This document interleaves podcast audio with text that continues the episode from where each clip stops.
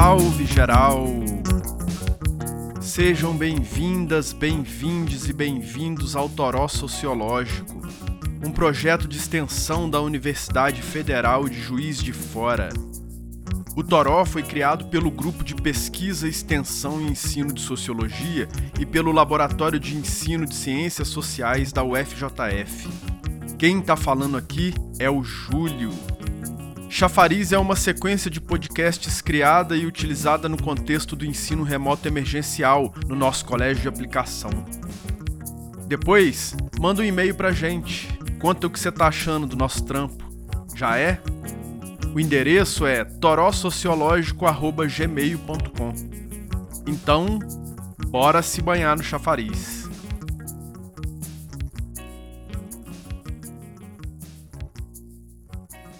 Vamos falar sobre Brasil? Eu conheci um menino mestiço. A gente olhava para ele e via um monte de traços misturados de povos que vinham de vários lugares do mundo. A mãe desse menino também era muito misturada. Ela tinha um cabelão cacheado, lábios grossos, bochecha arredondada. O pai também era muito misturado. Ele tinha um cabelão crespo, black power, mas tinha uma pele que não era uma pele negra retinta. Os avós maternos eram assim. O avô era um negro que também não era negro retinto.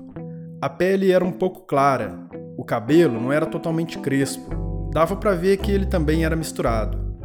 A avó tinha olhos azuis, tipo europeu, só que o cabelo bastante crespo também e a pele branquinha. Da parte do pai, o avô tinha uma pele morena, mas o cabelo era um cabelo fininho e meio liso. A avó tinha olhos verdes, bochecha arredondada, era baixinha, tinha até uma história que ela era neta de Índia. Esse menino olhava para as pessoas que nasceram antes dele e não sabia identificar muito bem qual era a origem dos traços que ele via. Quando pegava o sobrenome das famílias, então, ih, aí ficava tudo confuso. Era uma mistura de sobrenomes muito comuns com outros sobrenomes que não dava para entender direito de onde que era. Era tudo meio confuso, mas dava para ver que ele tinha mistura de alguma linhagem africana, alguma linhagem europeia, alguma linhagem indígena, era tudo miscigenado, sabe? Miscigenado. Isso que a gente chama de Brasil nasceu de uma mistura de gente de todos os cantos do mundo. São povos que vieram em diferentes épocas, de diferentes formas, de lugares diferentes e em condições diferentes. É desse caldo que a gente fez um caldeirão de povos e de culturas. Foi assim que a gente criou a nossa miscigenação. Isso não foi nada pacífico. Não foi feito com o consentimento de todo mundo. Teve muita morte, muita tragédia. Primeiro, com os indígenas, que já estavam aqui quando os primeiros europeus pisaram nessa terra. Em segundo lugar, é o caso das diversas etnias africanas que vieram para cá sequestradas, trazidas à força para ser escravizadas e gerar riqueza para os europeus. Então, a coisa não foi um mar de rosas. A gente pode inclusive chamar de mar de sangue. Sobre os povos indígenas que já viviam aqui, que eram os nativos desse território, a gente não pode dizer que aquilo ali era Brasil.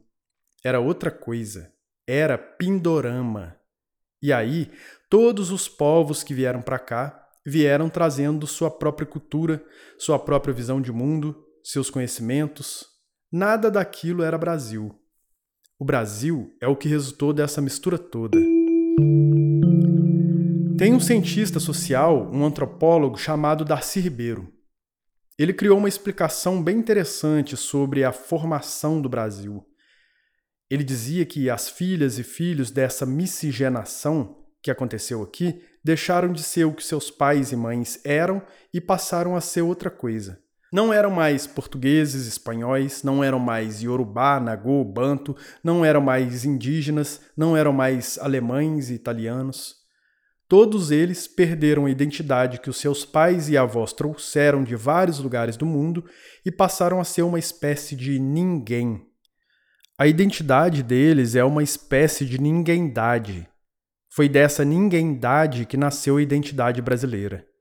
O Brasil é tudo que veio depois desses primeiros encontros. O Brasil foi feito com muita violência, com muito sangue, com muita morte. O que sobrou disso tudo é que virou o Brasil mesmo.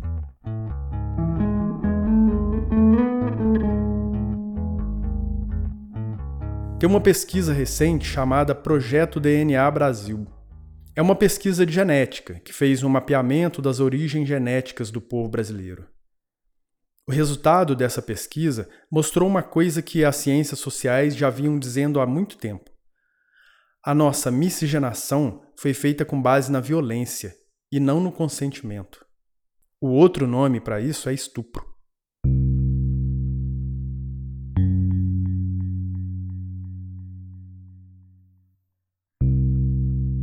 Como que os pesquisadores chegaram a essa conclusão? Foi assim. Eles descobriram, através do nosso mapeamento genético, que a nossa linhagem paterna é predominantemente europeia e branca, e que a nossa linhagem materna é predominantemente africana e indígena. Sabe o que isso significa? Significa que mulheres africanas e indígenas, contra suas vontades, tiveram relação com homens europeus, brancos. Esses homens tinham uma relação de poder sobre aquelas mulheres. Não tem nenhum romance nessa história, não tem nada de bonito para contar. Você consegue perceber isso?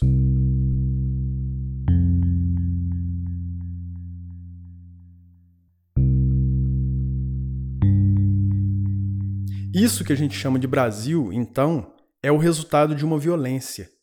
Não é só isso, mas, sobretudo, é isso.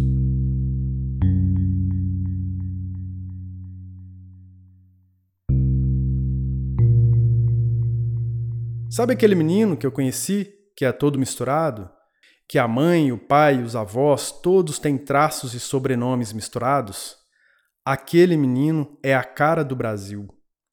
Ele não é europeu, não é africano, não é indígena. Ele é resultado desse caldo, desse caldeirão cultural. E esse caldeirão é feito com muitos ingredientes. A cara do Brasil, inclusive, não tem só a cara daquele menino. A cara do Brasil são muitas caras, muitas cores, muitas linguagens, muitos sentidos. A gente é uma nação multicultural. É muita diferença. Mas é muita desigualdade também. O Brasil não é o território, não é o nosso corpo, não é nem a nossa bandeira. O Brasil não é nem o nome Brasil, mas é tudo que tem dentro dele. Como uma espécie de rio que tudo arrasta.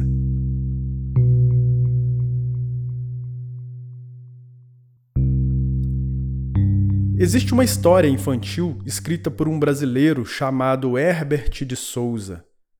Ele era sociólogo, fazia muitas coisas e entre elas escrever história para criança. O nome da história é A Zeropeia. Ela conta sobre uma centopeia, que tem esse nome porque ela tem 100 patas, e essa centopeia foi encontrando com vários outros animais pela floresta. Encontrou com uma barata, com um boi, com um macaco e uma cobra. E com cada bicho desse que ela encontrava, o bicho dava um conselho para ela poder amarrar algumas patas e poder andar com algumas patas a menos. E aí, primeiro, ela amarrou 94 patas e passou a andar com seis patas, igual a barata. Depois ela amarrou mais duas patas e passou a ter quatro, igual o boi. E depois ela amarrou mais duas patas e passou a andar igual o macaco. Até que ela encontrou com a cobra e a cobra deu o conselho mais radical para ela. Disse que ela não precisava andar com nenhuma pata, porque a cobra mesmo não tinha pata nenhuma e andava muito bem. No final das contas, a centopeia nem conseguiu andar. E a centopeia, que era uma centopeia, passou a ser chamada de zeropeia. Quando a gente retira todas as características de um bicho, ele nem pode ser chamado do mesmo nome que ele era chamado antes. Isso porque não resta nada que dê sentido ou identidade para ele. Concorda? O Brasil é como se fosse a zeropeia. Antes, a zeropeia era uma centopeia, ela tinha 100 patas. Quando ela deixou de ser o que era, não dava mais para continuar chamando ela de centopeia. A diferença entre o Brasil e a zeropeia, no caso, é que o Brasil continua andando. A gente não perdeu nenhuma perna e nem ficou sem andar, apesar de ter perdido muitos povos no meio do caminho. Mas a gente deixou de ser o que era antes e passou a ser outra coisa. Foi dessa ninguémdade que nasceu a nossa identidade brasileira. Foi resultado da miscigenação. A gente é assim mesmo, torto igual garrincha e aleijadinho, mas ninguém precisa consertar. A gente é um camaleão parado na frente de um arco-íris. Imagina isso.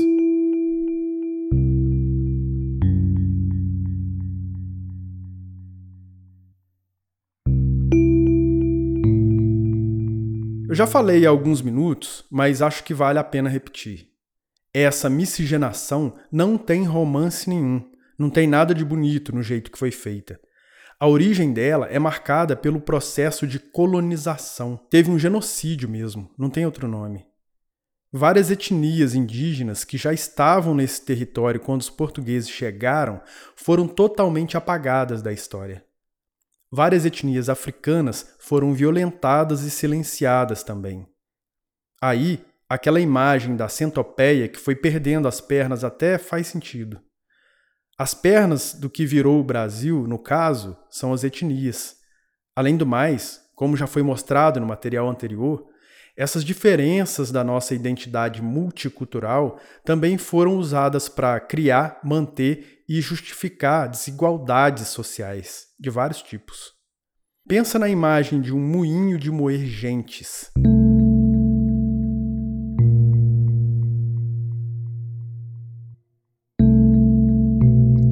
Agora, Imagina se você tivesse nascido num lugar totalmente novo, no meio de um monte de gente que veio de outros lugares, no meio de um monte de culturas, sotaques, ritos, saberes e crenças, tudo misturado.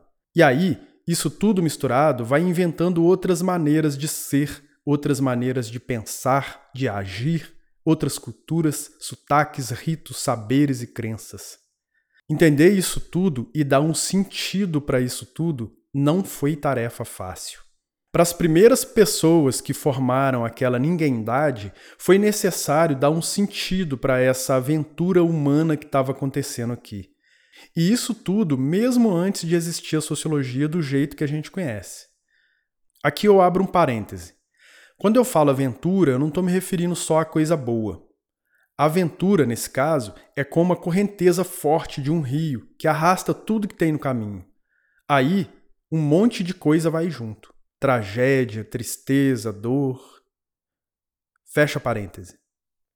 A sociologia mesmo surgiu um tempo depois. E como você sabe, é ela que ajuda as pessoas a dar sentido para essas experiências humanas. Só que ela é uma ciência europeia. É uma ciência nascida em outro lugar do mundo, nascida com outras características, em outro contexto. Então, foi necessário que a gente criasse as nossas próprias formas de dar sentido para essa imensa aventura humana que estava acontecendo aqui.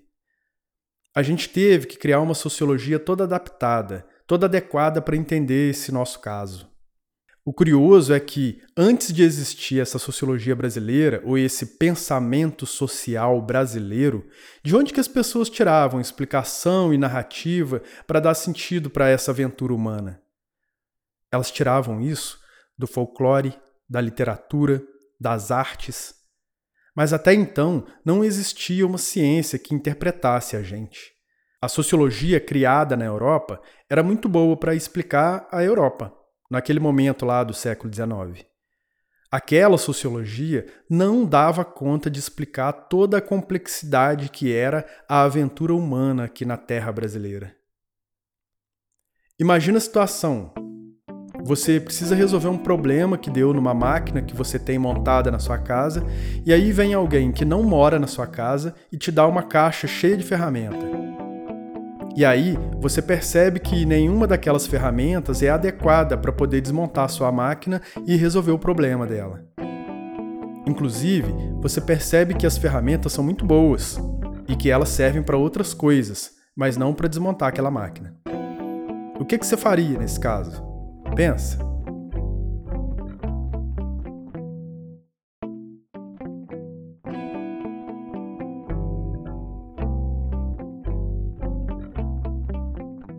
que eu faria era inventar outras ferramentas, ou então pegar aquelas ferramentas e adaptar elas para mudar o formato, mudar a espessura e ir ajustando elas para poder atender a minha necessidade, para atender a necessidade de desmontar aquela máquina específica. O que os primeiros intérpretes do Brasil fizeram foi mais ou menos isso. Primeiro, eles criaram um jeito próprio para explicar a invenção do Brasil. Depois, quando já existia a sociologia, eles ajustaram ela para entender o que estava acontecendo aqui, para poder interpretar e dar sentido para essa imensa aventura humana que estava acontecendo aqui. Entendeu?